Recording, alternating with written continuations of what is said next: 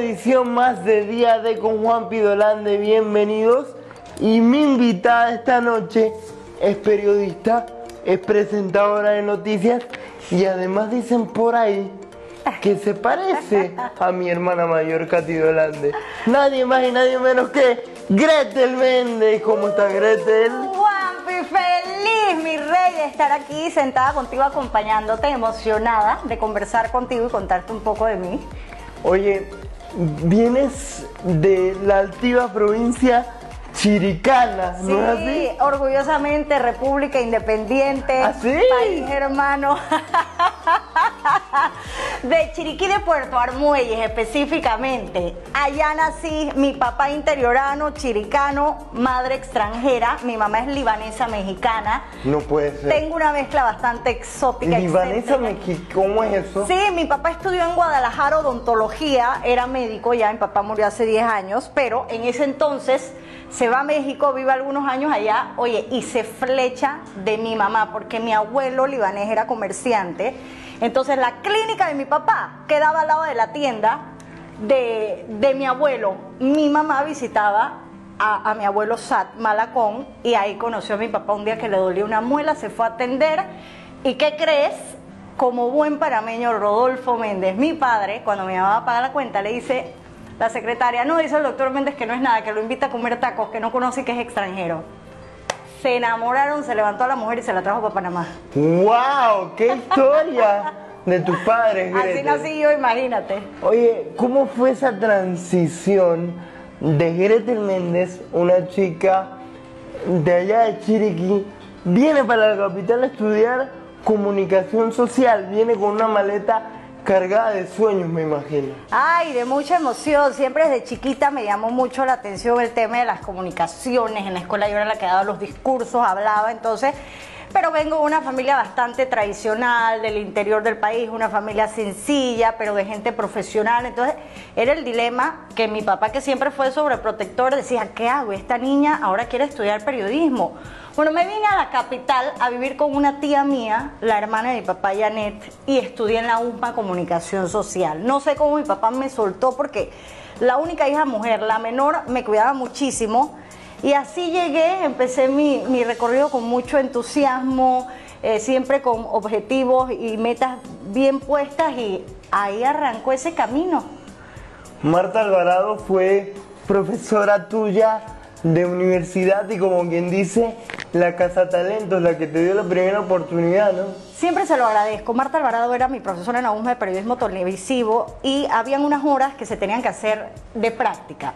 Entonces ella me lleva en ese entonces a mí, como yo estaba muy jovencita, peladita, tendría que yo 20 años. Llego con Marta Alvarado, que en esa época ella era la presentadora del noticiero estelar de Estelar de RPC. Hasta yo me acuerdo, mira tú. Entré y ahí me quedé y trabajé seis, siete, como siete años. O sea, fue mi primer trabajo y trabajé por muchos años hasta que renuncio, me enamoro y pues me voy a Chile algunos años también. ¿no? ¿Cómo? ¿Te enamoraste y te fuiste a Chile? Enamoro del corazón, enamoro del corazón. Jaime eh, Alemán, mi esposo, nos conocimos por una amiga en común, así fue una cosa bien rápida. Son esos enamoramientos como que... A primera vista. Pero ese flechazo y... ah, Bueno, un año de novios y nos casamos, nos fuimos a vivir a Chile porque él iba a estudiar en Chile. Entonces yo renuncio a mi antiguo trabajo, que trabajaba en Medco en ese entonces, renuncio para irme con mi esposo a hacer maestrías. Yo me especialicé en documentales en la Universidad de Chile y mi esposo, que es historiador, en ese momento estudió gobierno también en la Universidad de Chile, una especialidad igual que yo. Estuvimos dos años allá y cuando regresamos a Panamá digo, bueno, a buscar trabajo se ha dicho. Y TVN me recibió, me abre las puertas y ya voy a cumplir cinco años en noticias en TVN contenta. Es mi casa, la verdad es que estoy muy feliz. ¿Cómo es tu experiencia en noticias eh, levantándote todas las mañanas temprano? Oye. Porque debe ser difícil. Adrenalina pura, de verdad que adrenalina pura, pero yo siempre he sido como que muy activa. Tengo tres bebés, casi trillizos, bueno, tú los conoces, los mellizos, que acaban de cumplir tres años, y Rodolfo Antonio, que es el chiquitico que tiene un año, o sea, son, van así, los tres. Entonces, bueno, entre el noticiero, TVN, la casa, los niños, niños pequeños, es agotador, pero Eh, siempre he sido una muchacha profesional, autónoma, independiente desde chiquita, así es que amo poder trabajar, hacer ambas cosas, realizarme como esposa, madre y como profesional que TVN me permite poder tener ambos espacios. Desde las 3 y media de la mañana levantada. Pesado, sí, tres y media, eh, te alistas, te bañas, agarro mi loncherita con mi desayuno, me voy para TVN, leo un ratito la computadora para actualizarme ahí brevemente, voy a Camerinos y a las 6 de la mañana estamos al aire. Una anécdota que haya marcado tu carrera y tu vida, Gretel Méndez. Oye, bueno, yo creo que algo gracioso que sí me pasó una vez, que estaba entrevistando a un artista de esto de telenovelas y hace muchos años, mexicano, por un programa de farándula que tenía, y yo emocionada y me arreglo el maquillaje y estaba empezando y la cosa... Ay, yo le preguntaba y oía que el tipo se sonreía y yo, oye, pero este muchacho, ¿será que me está coqueteando? ¿O será que la faja se me estaba saliendo y el tipo me estaba haciendo señas? No puede Para que me acomodara yo mejor y yo pasando mi pena según yo la estaba botando. Cosas que pasan en televisión. Pero sí, te pasan muchas cosas graciosas, ¿no? Pero yo creo que al final de todo lo disfrutas mucho, que es lo importante. Mientras lo disfrutes, eso es lo más importante. Eso. ¿Dónde Gretel Méndez se ve de aquí a cinco años? Mira, yo creo que me gustaría poder trabajar más en, en la parte de documentales, que fue lo último que estudié ahora que estoy viviendo en Chile, esos dos años.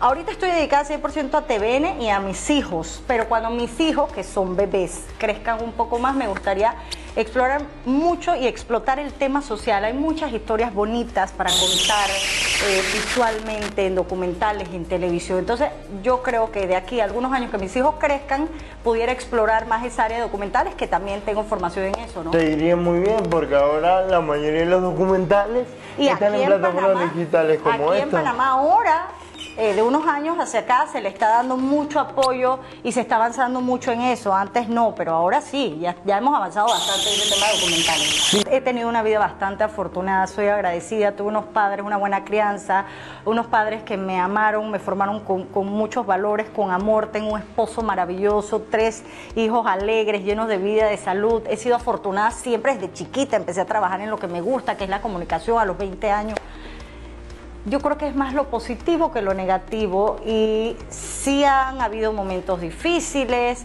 eh, pero siempre, tú sabes, tratando de salir adelante con una sonrisa. ¿Cuál es tu mayor miedo, Gretel? Ah, mis hijos, quiero que eh, el reto de, de formarlos como hombres de bien, independientes, autónomos, eh, que ellos estén bien, que nunca les falte nada, yo creo que es mi principal rol en este momento de mi vida, es, es- es mi tarea más difícil, mi reto más grande es la formación de mis hijos.